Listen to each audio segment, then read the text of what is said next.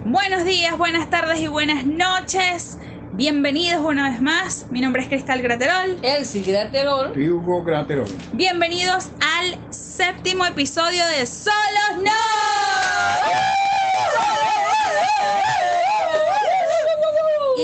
Empezar este tema que sé, estoy segura, segura, segura que muchos de nosotros nos vamos a sentir identificados, quisiera recordarles que por favor se suscriban a las diferentes plataformas en las cuales nos encontramos como Solos No.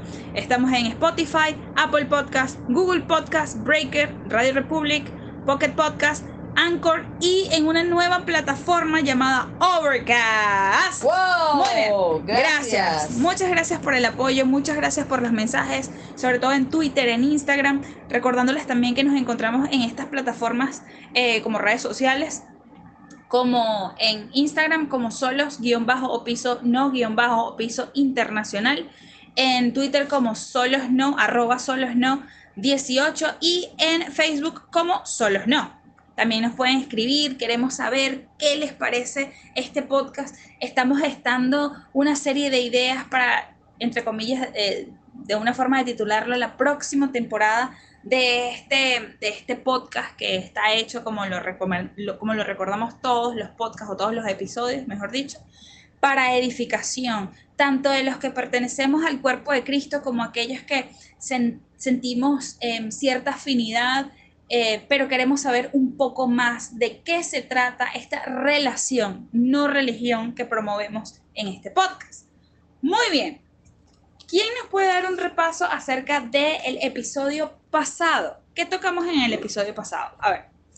Bueno, en el episodio pasado tocamos un punto bien, bien chévere. Vimos a Esther vestida, invitando, ¿verdad? Al rey y a Amán Exacto. a un banquete. Muy ella, muy preparada para todo, preparó el ambiente. Preparada para todo. Para todo, para todo. Vestida para matar. Ay. Pum, pum. Entonces ella estaba muy preocupada, como ya sabemos, por la situación que presentaba ella y su pueblo, Sí. pero ella muy usada por Dios. Óigase bien, ella pidió ayuda al pueblo judío, a su primo Mardoqueo. Se han puesto en ayuno por tres días y entonces Esther pide la venia del, del rey, invita al rey y a Amán a un banquete. Exactamente. ¿Se acuerdan de eso? Sí, recordamos que también ella tuvo como un cierto, cierta... Mm, 3 y 2, se, encontró en una encrucijada cuando eh, eh, su primo Mardoqueo le dice, mira, esta es la situación que está pasando con nosotros los judíos, nos van a exterminar. Em, y quién sabe si el Señor te puso en eminencia, es decir, si el Señor te puso en este alto puesto político, eh, jerárquico, para que nos salves en esta situación tan crucial en la que nos encontramos como pueblo. Y vemos el titubeo de ella, el decir, bueno, pero o sea, ya va, no me puedo presentar delante del rey así como así, porque en la cultura de, Asiria, de Persa, en esta cultura de Susa, no se podía presentar la persona sin que el rey no lo invitase. Entonces Mardoqueo nuevamente, y recalco eso que, una característica de él que me parece bastante em, eh, digna de exaltar, cuando le dice, bueno, o es por ti o es por otro lado, pero por algún lado le saldrá respiro a Israel, Amén, por algún lado le saldrá solución a Israel. Y vemos, vemos la, el protagonismo tácito que presenta el Señor a través, que, que presenta el personaje principal eh, tácito, que era el Señor, a través de la fe de Mardoqueo. Entonces, esos, eh, a, a grosso modo, fueron las características más destacables de el capítulo pasado, del episodio pasado. Muy bien. En este episodio número 7 vamos a tratar acerca de la exaltación de Mardoqueo, así se titula en alguna de las versiones o de las traducciones de la Biblia, y también vamos a tratar, que, que, que, titula el capítulo 6, y también vamos a tratar de la humillación y muerte de Amán, que esa está, que les digo yo, bella, que es el capítulo 7. Bueno, no bella porque es la muerte de Amán, pero ustedes me van a entender a medida que vamos a desarrollar, que vamos desarrollando el tema. Muy bien. Entonces, empecemos capítulo 6, versículo 1. Espérate. Ay, Eh, también los invito a que busquen sus Biblias. Sí, por favor. Acompáñenos leyendo en el capítulo 6 del libro de Esther, ¿ok? Con un cuaderno, un lápiz, apunten, vamos todos, todos juntos, porque solo no podemos. Excelente, muy bien. Entonces, juntos, vamos, vamos a empezar el Sí. capítulo 6. Sí, fomentando la lectura bíblica es, es sumamente crucial para el crecimiento espiritual de aquellos que nos encontramos ya formando parte y caminando en este, en este camino que es el Señor. Muy bien, entonces, eh, capítulo 6, versículo 1. Aquella noche el rey no podía dormir, así que mandó a que le trajeran las crónicas reales, la historia de su reino, y aquí y a que se las leyeran.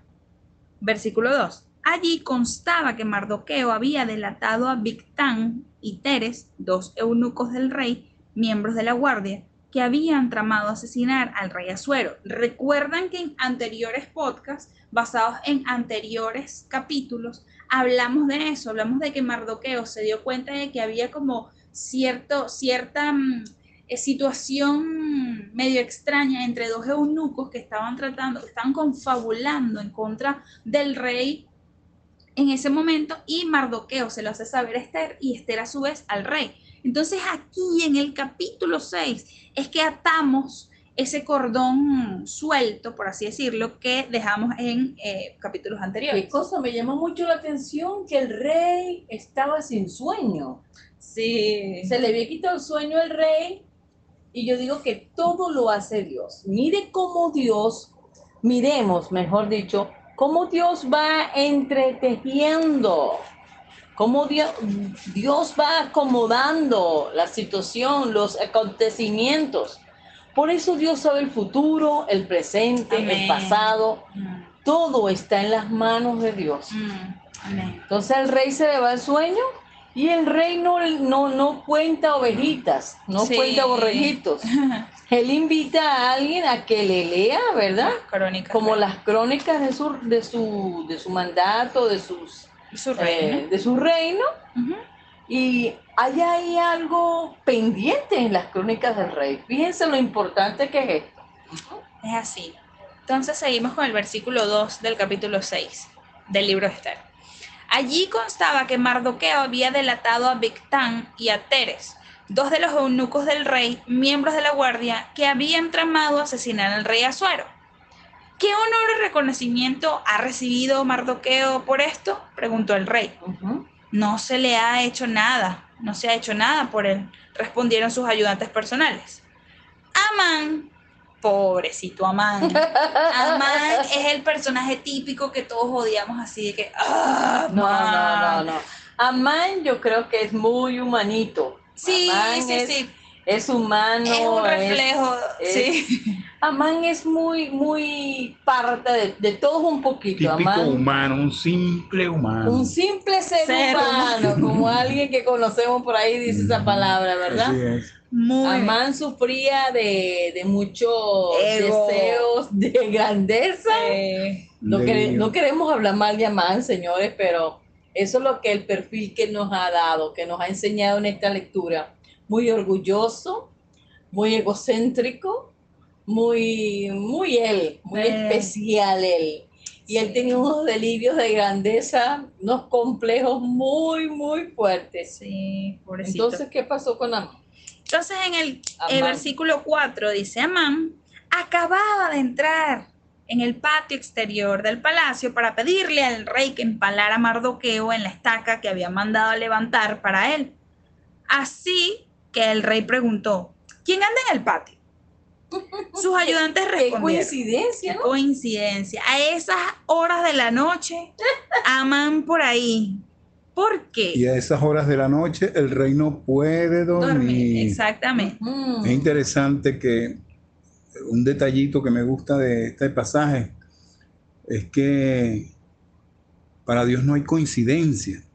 Mientras poner diosidencias. una diosidencia, mientras eh, todo el pueblo duerme, los guardias duermen, Descansan. todo el mundo durmiendo, el rey no puede dormir. Qué curioso, ¿no? Y justamente con, con el ánimo de darle una píldora, aunque no lo dice, pero se ve que la intención es que con la lectura él consiga el sueño que, es. que no tiene. Y me llama la atención ese, ese detallito que, que me recuerda a, a Hebreos 6, 6, 1 al 10, cuando dice que Dios no es, no es injusto para olvidar lo que, lo que hacemos por los santos. Allí, más adelante, vamos a ver cómo Dios le hace justicia, aunque tampoco se menciona al Señor por ningún lado. Así es. Mm. Pero esto me recuerda también al niñito que, que estaba dibujando a, a Dios. Y la maestra le pregunta, ¿qué estás haciendo? Estoy dibujando a Dios. Pero ¿cómo? Si nadie lo ha visto, tú- nadie lo conoce. Lo conocerán cuando termine. Dijo. A eso me recordé ahora con, con ese, con esa historia de que aquí no se ve al Señor por ningún lado y estamos quizás eh, exagerando, ¿no? Este, especulando, porque es verdad, en este, todo el libro de Esther no se menciona al Señor, no se menciona la palabra Dios. Pero ¿cómo se ve todo? Sí, no hay nada religioso, no, no hay nada que, que aluda a un libro, a un libro de sabiduría, de un libro cristiano, por decirlo así. Pero cómo va, cómo se está tejiendo la, su poderosa mano en cada detalle. No digo más. Así es, es así es. Interesante. Muy interesante. Entonces continuamos con el capítulo 6, de- pero esta vez en el versículo 5. Sus ayudantes respondieron, el que anda en el patio es Amán. ¿Qué pase? ordenó el rey. Wow. Cuando entró Amán, el rey le preguntó, ¿cómo se debe tratar al hombre a quien el rey desea honrar? Ay, mamá. Entonces, Amán dijo para sí, "Ujú, ¿a quién va a Eso querer honrar? ¿A quién va a querer honrar el rey sino a mí? Esta joyita que está aquí, o sea. Así que contestó, para el hombre a quien el rey desea honrar, que se mande traer una vestidura real que el rey haya usado y un caballo en el que haya montado y que lleve en la cabeza un adorno real. La vestidura y el caballo deberán entregarse a uno de los funcionarios más ilustres del rey, para que vista al hombre a quien el rey desea honrar, y que lo pasee a caballo por las calles de la ciudad, proclamando a su paso, así se trae el hombre a quien el rey desea honrar. Ve de inmediato, dijo el rey Amán, toma las vestiduras y el caballo tal como lo has sugerido, y haz lo mismo con Mardoqueo. Un giro de 360. Eso es lo que se llama un giro de 360. Maravilloso. Tremendo estrellón. Asombroso.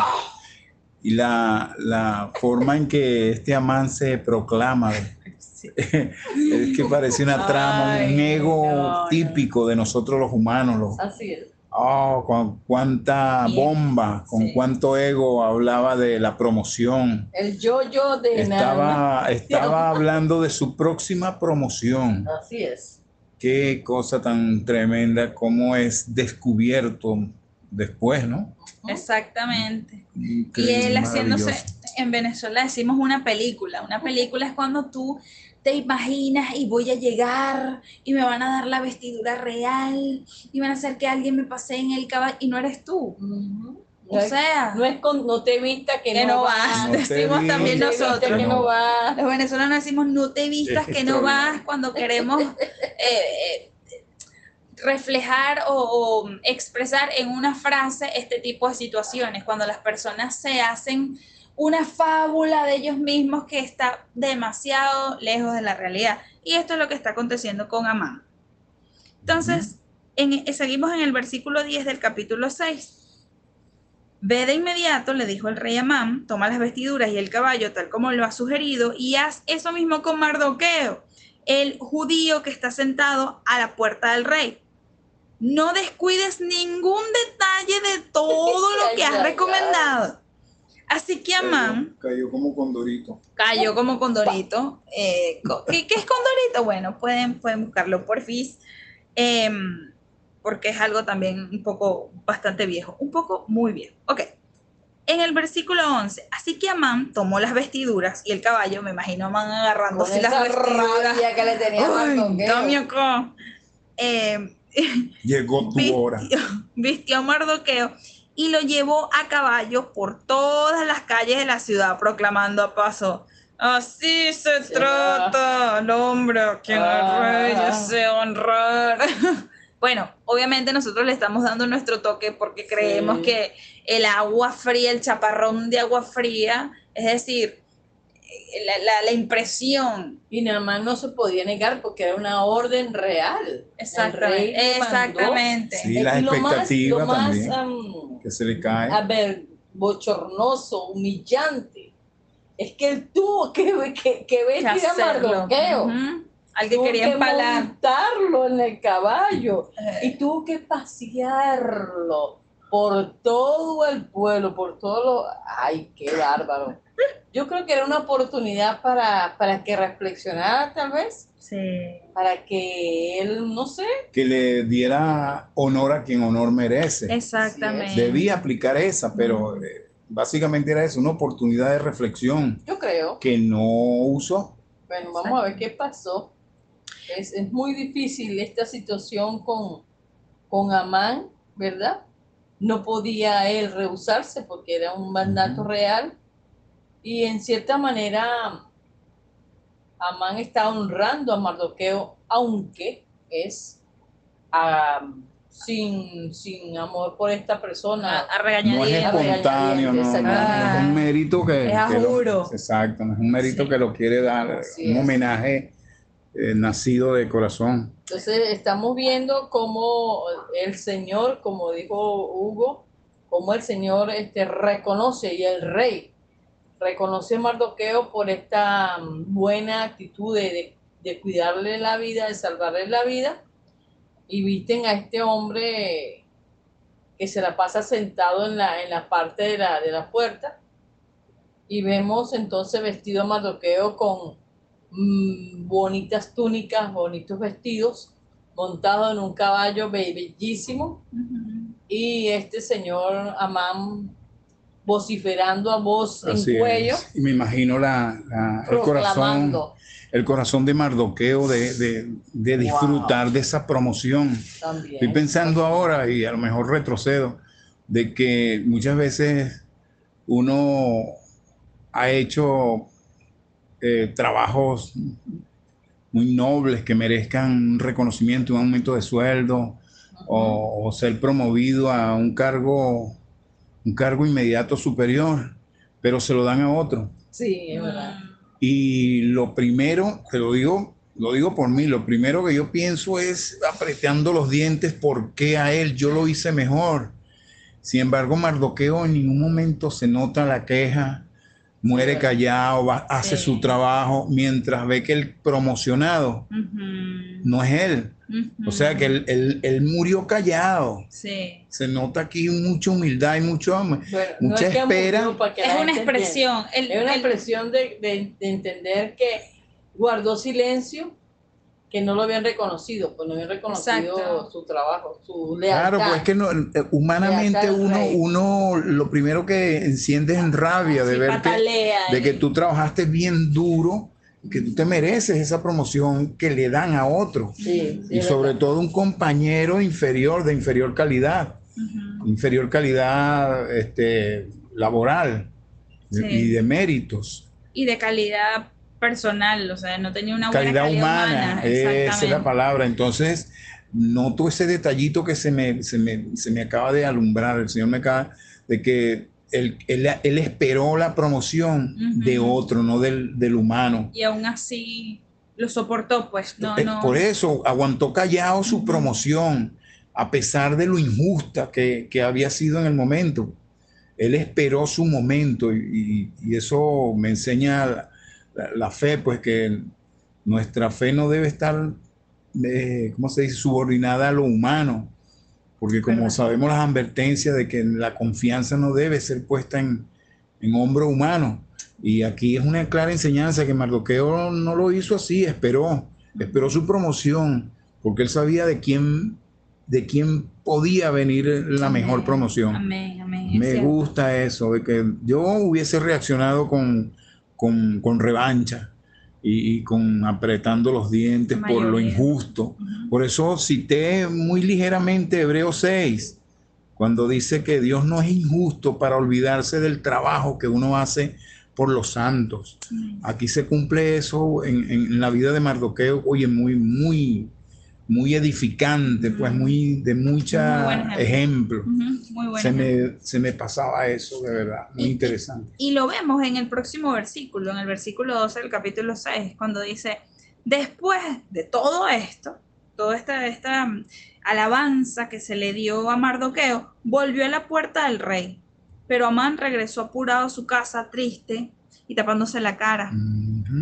Entonces, antes de tocar el versículo 13 y, y aupando o agregándole el comentario que acabas de hacer, eh, Mardoqueo como que en otra dice, bueno, ¿y para dónde nos vamos? Vámonos para otro lado, vamos a seguir la fiesta. No, él volvió a su A su trabajo como normalito, no se le subió a la cabeza el- No. el- el- la promoción, eso No. es interesante también. Muy interesante. Nosotros con una promoción ya andamos, únchale, andamos, ¿ah? Sí, levantamos la barbilla. y sí, bueno, y, y miramos entonces, por debajo oye, del hombro y decimos fos. Sí, Fuera. pásate el lunes. Exactamente. haz la cola. no te Exacto, conozco. no te conozco. Ahuecamos la voz. No, eso es normal. Podríamos haberlo hecho. Sin, sin, sin el temor del Señor hubiésemos actuado así.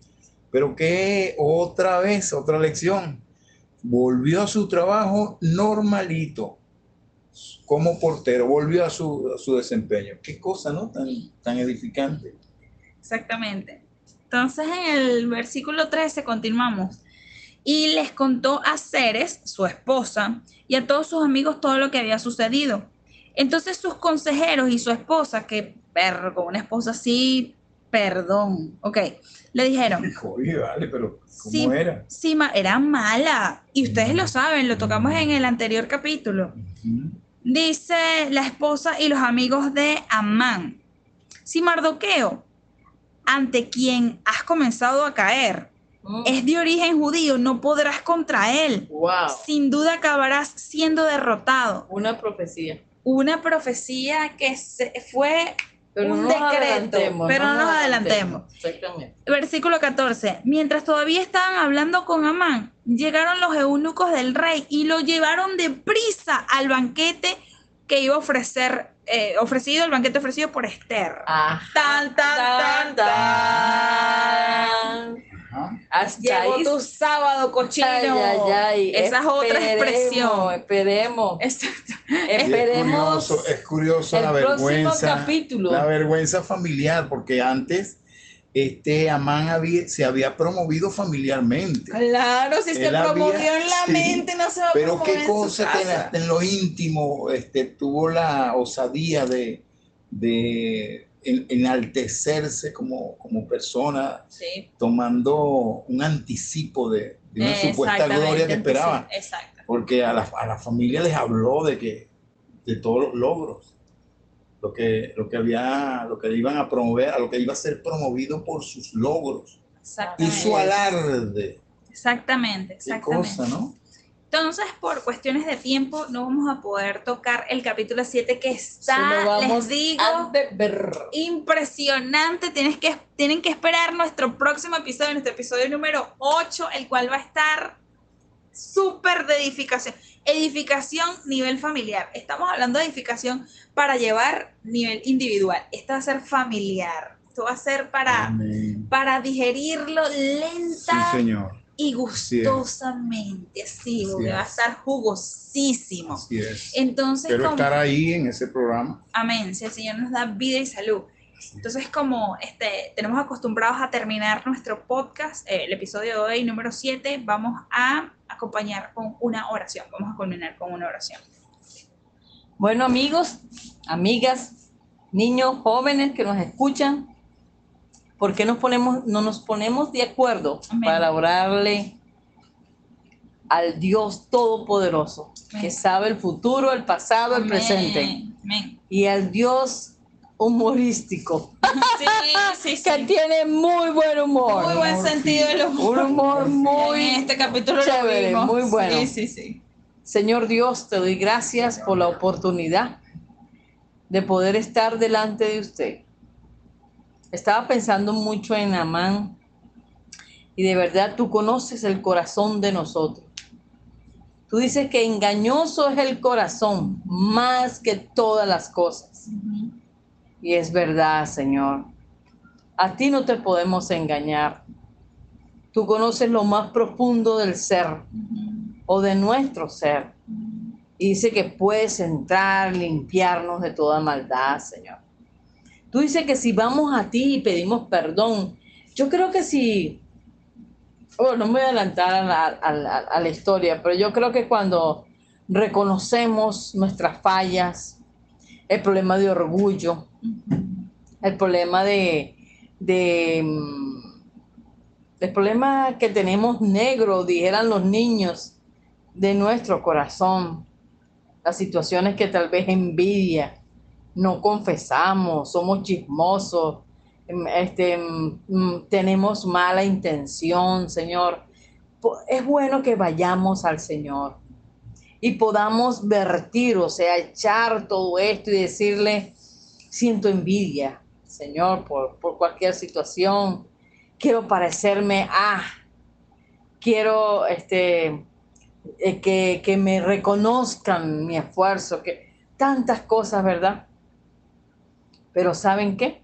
A lo mejor algunas personas son excelentes trabajadoras y no son reconocidas, también como Bardoqueo. Pero yo les voy a decir algo. Dios todo lo sabe y todo lo entiende. Y aquellas personas que tal vez no han sido reconocidas, pedimos, Señor, que tú reconozcas. Amén. Que hagamos un trabajo para usted, como para usted, Señor. Amén. Así dice la escritura. Cuando hagamos algo, hagámoslo bien, como para el Señor, ¿verdad? Y también me gusta mucho lo que dice eh, Mateo, el libro de Mateo, que dice, ¿cómo quieres que, haz como quiere que te traten? Como quieres que te trate, trata a la gente. Y también hay otro que me gusta, que dice, con la misma vara que miras, te medirán. ¿Cómo se nos olvida eso, verdad? Pero Señor, esa es tu palabra. Esculca nuestro corazón, Señor. Y mira lo que hay dentro de nosotros y sánanos. Porque en Juan dice que tú eres el Dios perdonador, que sanas cualquier y perdonas cualquier pecado y nos libras del mal. Al amigo, a la amiga que tiene odio, rencor, rencilla, qué sé yo, qué tantas cosas podemos tener y que tal vez a nadie se lo hemos dicho. Hoy con la mano en el corazón te pedimos que sanes esos corazones. Amén. Sí, Que tú, Señor, seas limpiando estos corazones, Señor. Sí, Señor. Sí, Señor. Que sanes, que liberes, que bendigas a las familias también representadas.